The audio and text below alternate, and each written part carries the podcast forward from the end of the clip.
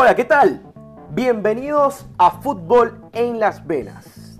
Señoras y señores, ya inauguramos este podcast con un muy buen primer capítulo, mucha participación, muchísimas gracias a todos los que pudieron escuchar el primer capítulo.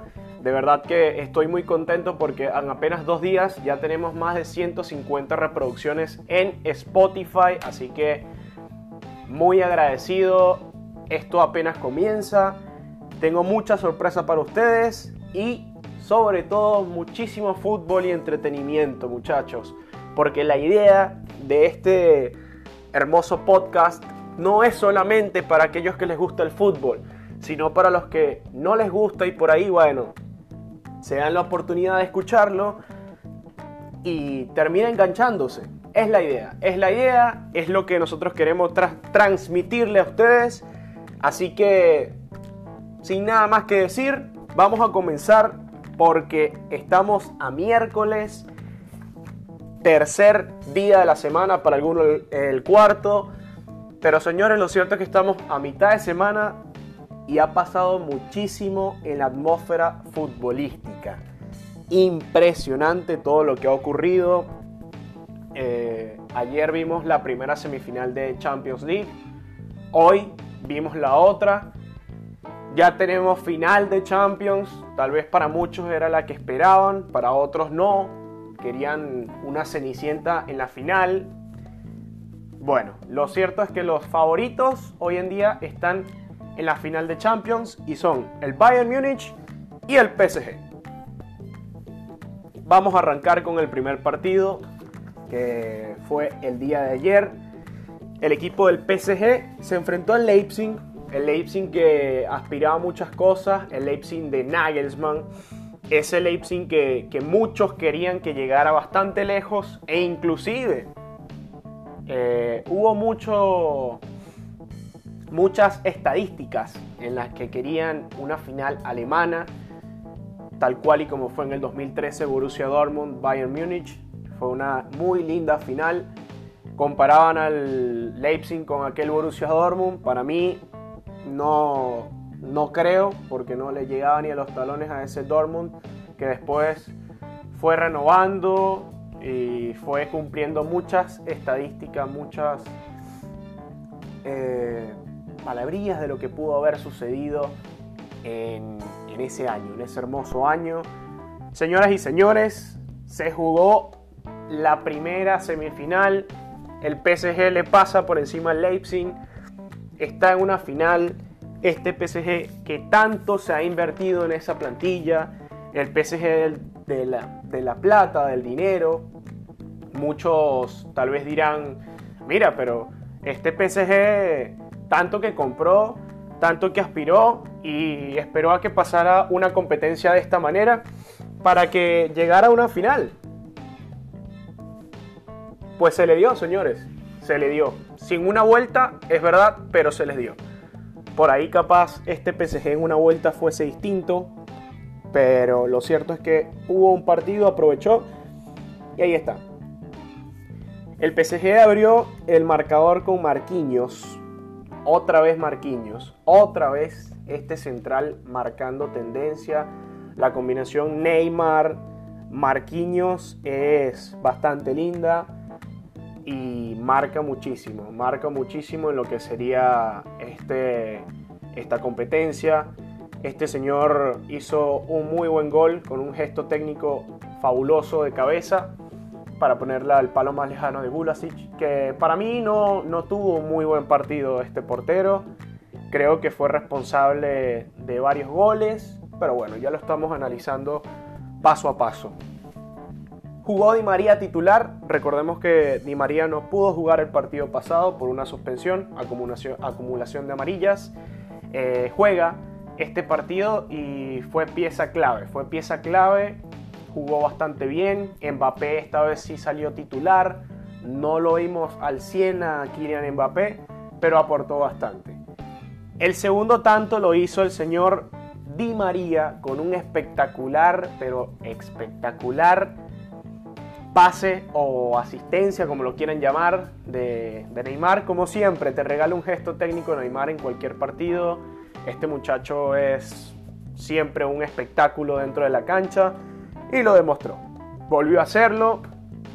Otra asistencia para Neymar. Eh, para mí es pieza clave e importante. Tendría que estar en la final, tiene que estar ahí, porque no es fácil ganarle a este equipo del Bayern Múnich. De verdad que no es fácil.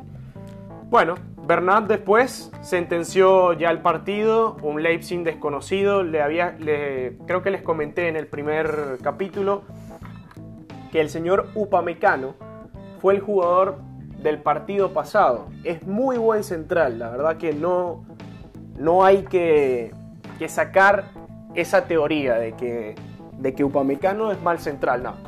Es muy muy buen central, pero ¿qué pasa? Que cuando tiene a jugadores con grandísimo nivel o jugadores que pueden hacerte mucho daño, eh, se le va de las manos. Y esto es lo que está pasando. El equipo del PSG, que tiene muy buenos jugadores, le pasa por encima al equipo de Nagelsmann.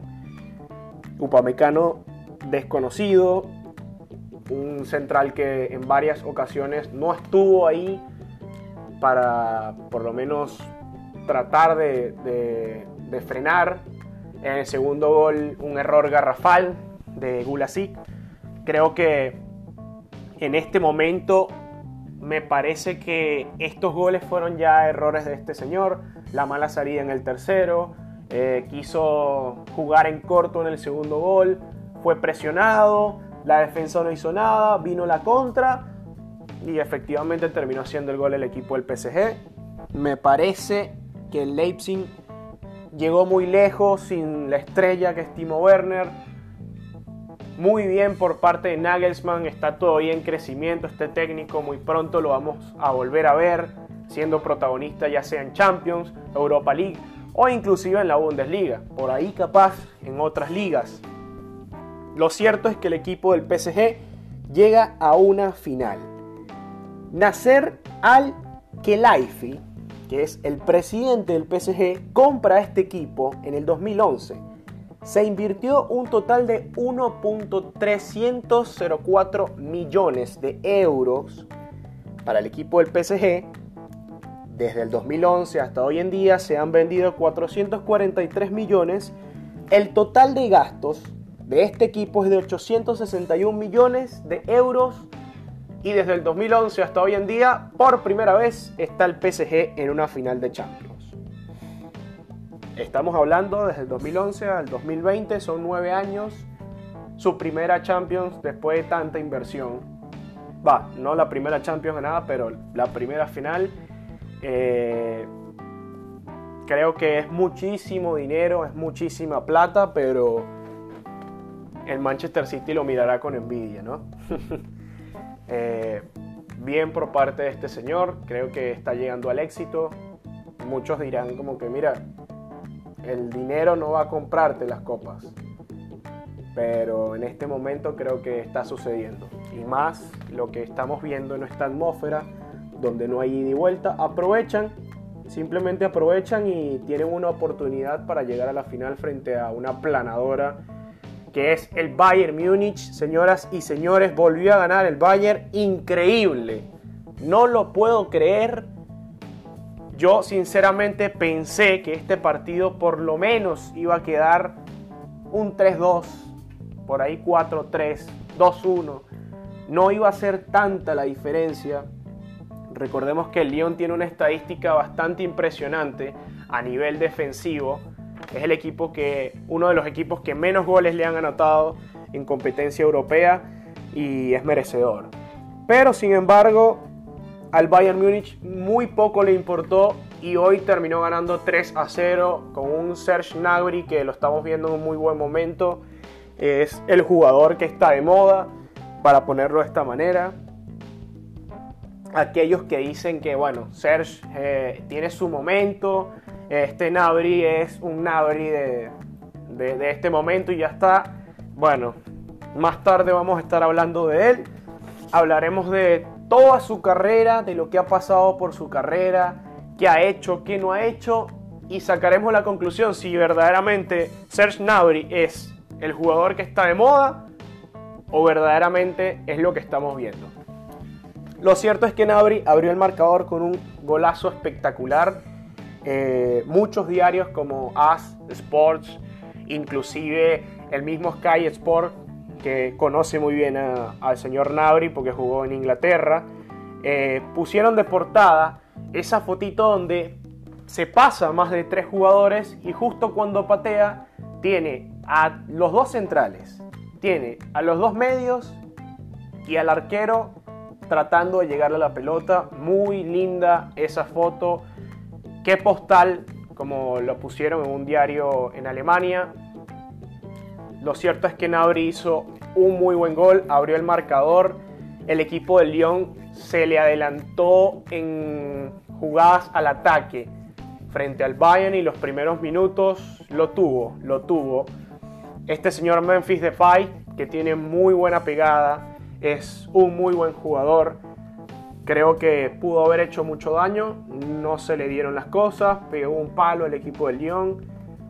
Lamentándolo mucho, no pudo llegar a ese gol como para darle ese baldazo de agua fría al Bayern y por ahí capaz no se venían estos goles.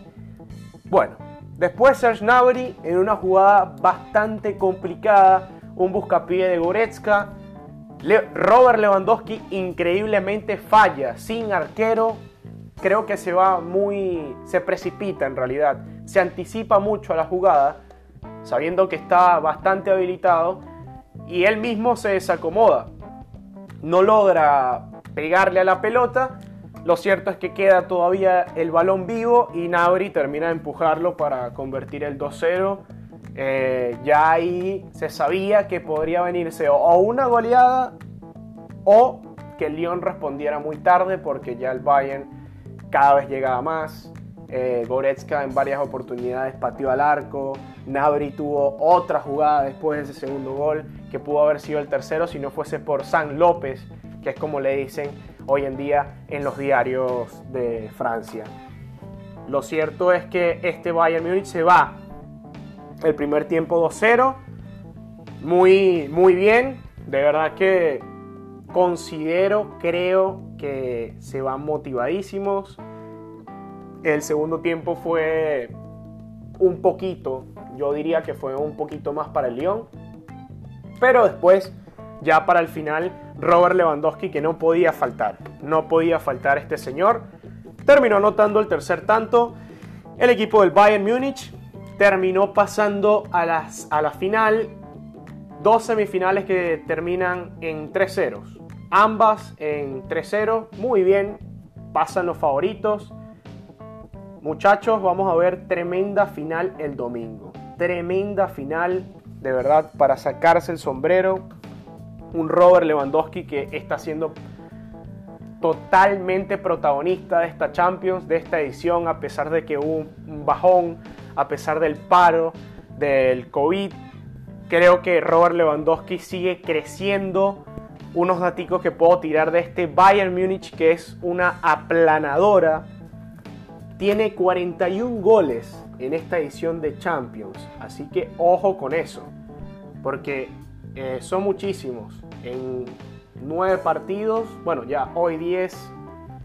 Impresionante esta estadística. Lo cierto es que la estadística anterior, o el récord, para ponerlo de esta manera, lo que sería la UEFA Champions League o la Copa Europa, como se llamaba en ese entonces, lo tiene el Barcelona. Recordemos que existía un formato viejo donde se jugaban 16 partidos por lo que sería competencia. En 16 partidos, ese Barcelona anotó 45 goles. El equipo del Bayern Múnich hoy en día, teniendo 10, 6 partidos menos, tiene 41. Es una completa planadora, son números que dan miedos. Eh, Robert Lewandowski, como lo estaba diciendo, es protagonista. Llegó a 15 tantos con el tanto de hoy. Le faltan dos para igualar ese récord de más goles en una edición de Champions, que recordemos que lo tiene Cristiano Ronaldo en el 2014, Cuando el Real Madrid levantó la décima, Cristiano llegó a 17. De hecho, hoy se esperaba el doblete de Robert Lewandowski para igualar a Cristiano, que casualidad, en esa semifinal del 2014, el Real Madrid se enfrentó al Bayern y fue ahí donde Cristiano Ronaldo llegó al gol número decimoquinto y decimosexto. Este Robert Lewandowski hoy en día tiene 15 goles. Creo que sí va a poder anotar en la final. No creo que supere el récord de Cristiano, pero pinta bien. Yo estuve viendo a Robert Lewandowski en este partido, en el partido de hoy, y estaba un poquito cansado, un poquito agotado, tenía doble marca. Se saben cuidar de este muchacho porque sabemos que cuando tiene la pelota atadita y empieza a ser uno, después viene el segundo, viene el tercero, viene el cuarto. Y bueno, ya hemos visto a muchas víctimas que han caído de lo que sería los goles de Robert Lewandowski. Señoras y señores, ya hablamos de Champions, tenemos final de Champions mañana, sería la final de la UEFA Europa League, Inter versus Sevilla, no sé a quiénes le irán ustedes, los que me estarán escuchando, pero yo le tiraría mi fichita a este Inter que puede acabar con lo que le encanta al Sevilla, que es ganar la UEFA Europa League. Considero que puede lograrlo. Puede lograrlo, hay que esperar a ver. Eh, mañana se sabrá. El viernes por ahí estaremos hablando de eso. Recordemos que los podcasts van a ser lunes, miércoles y viernes. Vamos a empezar a actualizarlos por semana tres veces a la semana, posiblemente una cuarta vez dependiendo de cómo esté el fútbol esa semana, así que bien pendientes. Recordemos que los viernes son tomados para Bio Legends. Solamente estaremos hablando de una leyenda del fútbol que haya marcado tendencia. Hice unas encuestas donde quedaron tres leyendas del fútbol de los cuales son Romario, Pelé y Rivaldo. Sí, los tres son brasileños porque en el primer Bio Legends se va a hablar de un brasileño que haya marcado su, su huella en lo que es el fútbol, que sea una leyenda. Y este viernes estaremos hablando del señor que pasó por el Barcelona, Rivaldo. Así que bien atentos a aquellos que, que mira, no, no sé mucho de Rivaldo. De verdad que no sé, no sé. O capaz sí sé mucho, pero bueno, vamos a escuchar a ver qué dice este pana. Así que bien pendientes. Porque por ahí se pueden decir muchas cosas importantes de lo que fue Rivaldo en el trayecto en el Barcelona, lo que hizo con Brasil. Ojito, ojito. Bueno, y hablando de Barcelona, hablando de Brasil, hablando de todo lo que es el entorno culé, señoras y señores, le había comentado a todos nuestros oyentes que iban a empezar a cortar cabezas en el plantel. Este equipo catalán iba a empezar con el cambio, no con la revolución, porque no es una revolución, sino que necesita un cambio este club. Y el primero fue Eric Avidal. El señor Eric Avidal fue destituido como asistente técnico de lo que sería este club bueno, se confirmó ya la rescisión de contrato de Erika Vidal. La verdad es que no me impresiona, pero sí quedo un poquito anonadado, porque en cierta parte es culpable de este actual Barcelona. Ahora, no sé si sería verdaderamente la persona indicada como para marcharse, para que digan, bueno, chao, creo que, por ahí va la cosa, pero no tanto. Eh, sería más un, un Bartomeu. Tan sencillo como eso, sin pelos en la lengua. Bartomeu es quien se tiene que ir. Tal vez estarán esperando a las próximas elecciones. Ya dentro de poco vendrán las elecciones en el Barcelona y habrá un nuevo presidente. Pero bueno, se sabrá sobre la marcha. Lo cierto es que Ramón Planes, quien era la mano derecha del señor Eric Vidal. Toma el cargo ahora de asistente técnico del Barcelona. Así que, señores, esta fue la primera cabeza cortada. Ya este señor Koeman dio sus primeras declaraciones, eh, habló ante la prensa española, ante la prensa catalana, dijo un par de cositas eh, que para mí no me da mucha seguridad. Estuve investigando un poco más de lo que sería el paso de Ronald Koeman en el fútbol y como técnico.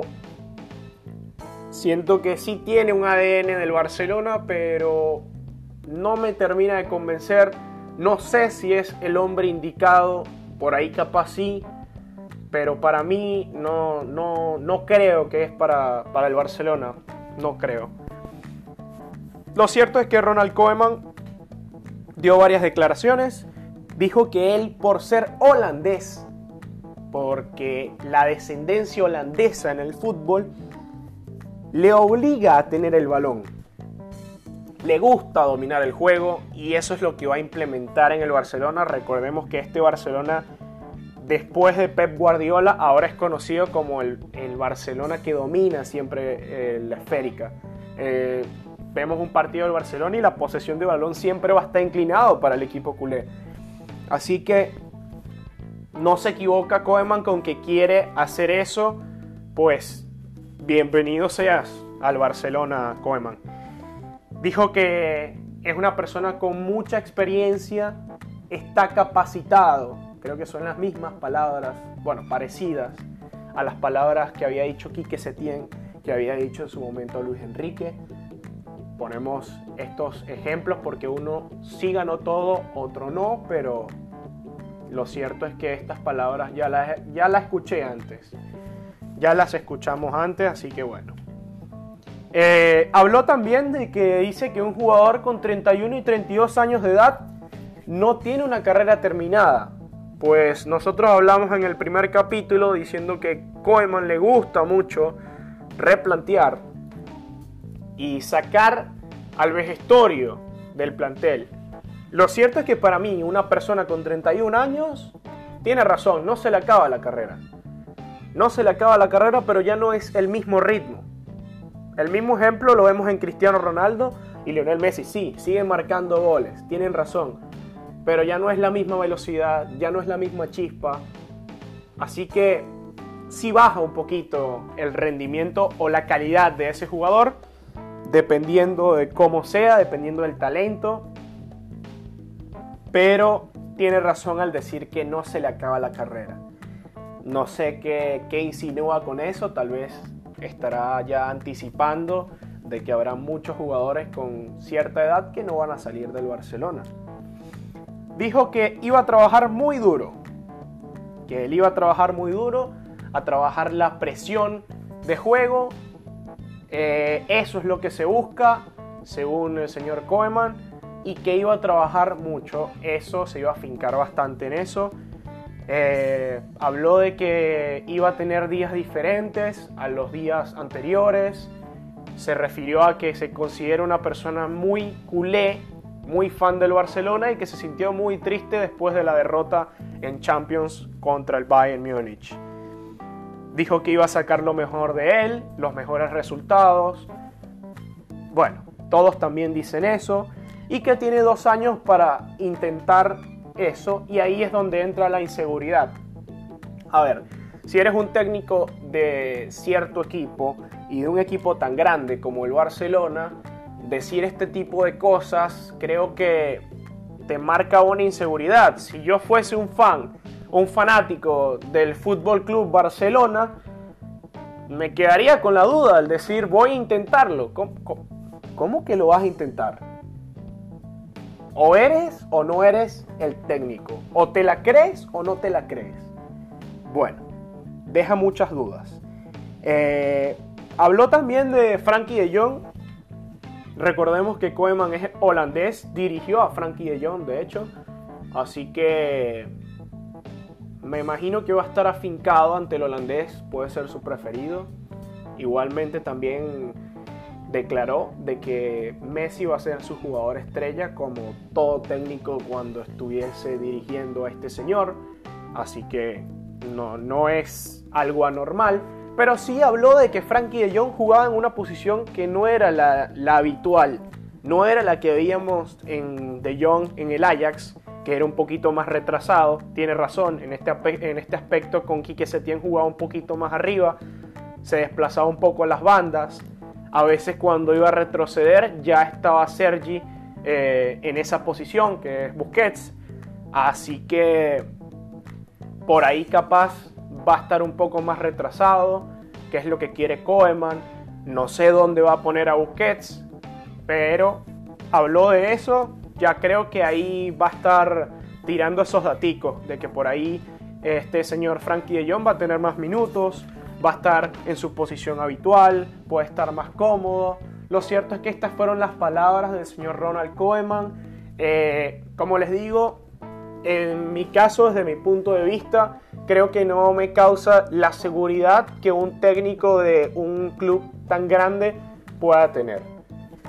Sí, dijo muchas cosas que, tiene razón, de que van a haber cambios, de que esto no es una revolución, de que simplemente es un cambio para mejoría. Es verdad, tiene mucha razón, pero ya veremos. Ya veremos si está en lo correcto el señor Koeman. Por ahí capaz termina de sentenciar mi concepto de decir que, que lo veo inseguro. Y con los resultados tal vez dará la razón a todo lo que había impuesto en esta rueda de prensa. Cambiamos de información, señoras y señores. Eh, vamos a hablar de una jugadora. Pasamos al fútbol femenino, rapidito. Y es que la jugadora Deina Castellano, venezolana, dio hoy en la mañanita, tempranito, información para ponerla con el cafecito y el pancito. Señores, Deina Castellano dio positivo para COVID-19. No va a estar presente en la Champions femenina. Recordemos que el Atlético de Madrid se metió en Champions, está en los cuartos de final y se enfrentará al Barcelona. Bueno, no estará presente junto a dos compañeras más. Este plantel hizo lo que sería los hisopados, el protocolo para poder llegar a esta competencia, lamentándolo mucho, Deina Castellano no va a estar metida ahí. Creo que hubiese sido un plato bastante fuerte ver a esta joven goleadora en Champions, a ver qué, qué pudo haber hecho ahora en estos cuartos de final. Lo cierto es que no va a estar, lamentándolo mucho. Esperemos que te recuperes, crack. Esta es una gran crack, una gran jugadora, ha marcado muchísimos goles con la selección Minotinto en Estados Unidos también. Y bueno, hoy en día que tiene su primer año en Atlético de Madrid, hay que ver después, al final de temporada, cómo le fue, cómo están esos numeritos. Y quién quita que hable por acá en fútbol en las venas. Ojito, ojito. Bueno, señores, hemos tocado bastantes temas.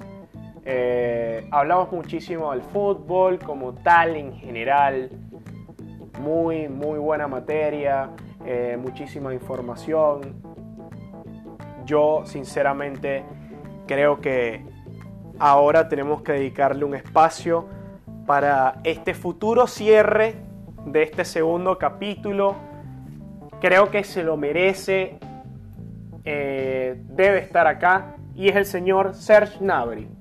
¿Por qué no? Ya lo había mencionado un ratito, Nabri va a ser el cierre de este programa y claramente lo va a hacer. Serge Nabri es un muy buen jugador. Eh, les, les, había comentado de que este chico posiblemente, ¿no? Posiblemente llegue a explotar como uno de los mejores jugadores. Apenas tiene 25 años. Creo que sigue siendo una joven promesa. Eh, muchos dicen que no, es el jugador que está de moda, eh, tiene su momento y ya está, por ahí se vuelve a pagar. Pero lo cierto es que ha tenido en la estadística de él, podríamos decir que ha tenido un alto que no ha bajado desde el 2016. Y sigue subiendo, sigue subiendo, sigue subiendo, sigue subiendo, sigue metiendo estadísticas, sigue metiendo goles y sigue dando resultados. Sigue subiendo, sigue subiendo, sigue subiendo. Lo hecho, hecho está. Señores, Serge Nabri, para mí, uno de los mejores jugadores en el mundo. Nombrado por Mr. Chip, nombrado por las grandes, los grandes diarios de Europa. Así que nada, hoy le dedicamos estos pocos minutitos que nos quedan para este joven alemán extremo derecho. Espectacular jugador, juega por las dos bandas. Eh, Serge Gnabry tuvo un muy buen inicio. Hablaremos de él ya mismo. Señores, Serge Gnabry, el muchachito que nació en Stuttgart, lo hizo bastante bien en lo que sería el fútbol como tal. Recordemos que este chico, antes de meterse en lo que sería el fútbol, le gustaba el atletismo, pero sabía que tenía dominación por, por, una pelota, sabía lo que era dominar una pelota, sabía lo que era manejar un balón, y le dijo al papá, que el papá es de Costa de Marfil, le dijo, mira papá, yo quiero jugar fútbol. Le dijo, ah, sí, tú quieres jugar fútbol. Pues bueno, no vas a jugar. No, mentira, mentira. le dijo, sí, sí, muchacho, ¿cómo que no? Eh, efectivamente lo, le, hizo complacer. Tuvo sus inicios en lo que sería el Stuttgart. Lo hizo bastante bien. Luego de haber crecido y madurado, entre comillas, se fue a Inglaterra. Donde en Inglaterra tuvo un muy buen paso. Pasó por el equipo de Acer Wenger. Eh, hizo muy buenos goles antes de llegar al segundo equipo, antes de llegar a la reserva y marcó tendencia en lo que sería eh, estar en Inglaterra. Luego a Wenger como que lo vio muy jovencito, dijo como que bueno, mm, vamos a mandarlo a préstamo, lo mandó al préstamo al West Bromwich, donde no le fue para nada bien, ni siquiera anotó ni un gol. Después de eso volvió al Arsenal y terminó siendo vendido al Stuttgart, donde fue que inició, por 6 millones de euros. Este señor, de verdad que ahí empezó otra vez a crecer, empezó a llegar a lo que serían las convocatorias de la selección alemana. Y ojo, ojo, porque cuando un alemán se dice ser un muy buen jugador en Alemania, toma mucho en cuenta lo que haces con la selección. Igual creo que en, todo, en todas las naciones eh, se toma mucho en cuenta eso. Pero el hecho es que este señor Nabri lo hizo muy bien y hasta ahora lo sigue haciendo muy bien. Creo que se le da mucho la selección. Ahora, combinar la selección con un posible fichaje a un equipo grande sería lo mejor. Pues, ¿qué creen? Después del Stuttgart se fue al Verde Bremen por 6 millones de euros. La inversión del Stuttgart fue 6 por 6, lo mismo. Después de eso, el Bayern Múnich lo ve y dice, mira, hay que contratar a este muchacho. Terminan contratando a Serge Gnabry y acá es donde voy a marcar pauta porque llega al Bayern Múnich en un muy buen momento. Antes, en el 2016, se juegan los Juegos Olímpicos en Río de Janeiro. Muchos lo van a recordar, muchos no, por ahí no lo vieron, pero en esos Juegos Olímpicos el equipo de Alemania jugó seis partidos. No se juegan muchos partidos en los Juegos Olímpicos, el máximo es de seis, de hecho llegaron a la final. Y terminó de seis goles, seis partidos. Muy bien por parte del señor Serge Gnabry, de verdad lo hizo bastante bien fue el máximo goleador de esa competencia o de, de lo que sería, sí, la competencia del medallismo. Lo cierto es que ganó medalla de plata junto a Petersen. Compartió el podio de lo que serían los seis goles máximos goleadores de la competencia. Eh, Brasil terminó ganándole esa final. Ese Brasil con Gabriel Jesús, ese Brasil con Neymar, se llevaron a Neymar y Neymar efectivamente les dio esa victoria. Y muy lindo porque la medalla de oro se lo ganaron en, lo más peso pesado que es el Brasil. Lo cierto es que ahí ya este señor empezó a marcar, a dar pasos fuertes en lo que sería la selección. Luego de esto, este muchacho debuta como jugador profesional jugando frente al equipo de San Marino. No es un equipo muy grande, pero nada más y nada menos que debutar y, entrar con hack trick te convierte en uno de los grandes, tanto así que le pisaste los talones a Dieter Müller. Nada más y nada menos. Al señor Müller, que tiene el récord, obviamente, de más goles en, en su inicio como carrera profesional en la selección. Este señor Nauri marcó hat-trick, lo hizo bastante bien. Después, el 9 de octubre del 2019, en un amistoso frente al equipo de Argentina, llegó a los 10 goles en 11 partidos y ¿qué creen? Superó a Mirolav Klose. Así que está dando pasos gigantes y esto es del 2019. Lo que estábamos hablando de los Juegos Olímpicos fue en el 2016. Hoy estamos al 2020, así que yo considero que un jugador que hoy en día tiene 9 goles en Champions, desde que inició la Champions la está rompiendo, que este año supuestamente es el año donde está de moda Serge Gnabry, que es el año donde los chicos se enamoran de él y por eso lo compran en FIFA. Lo cierto es que no, no. Viene sembrando una muy buena cosecha de goles, una muy buena cosecha de muy buenos partidos.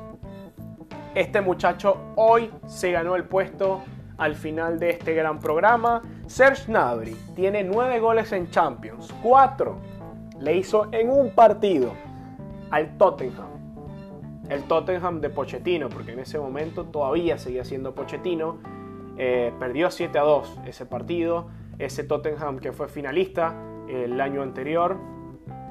Le hizo 2 al Chelsea en la ida, en aquel 3 a 0 en el Stamford Bridge. Después le hizo 1 al Barcelona en la goleada que vimos la semana pasada. Y hoy que terminó anotando doblete al Lyon. El primero fue un pedazo de gol, como les había dicho. ¡Qué postal! De ese primer gol. Señoras y señores, Serge Gnabry se ganó el puesto al final de este gran programa. Terminamos el segundo capítulo, muchachos. Segundo capítulo de fútbol en las venas. Muchísimas gracias por escucharme. Muchísimas gracias por llegar a estas instancias. Muchísimas gracias por todo. Saluditos por ahí. Un saludo al señor Andri Colmenares que ha estado muy muy pendiente del podcast.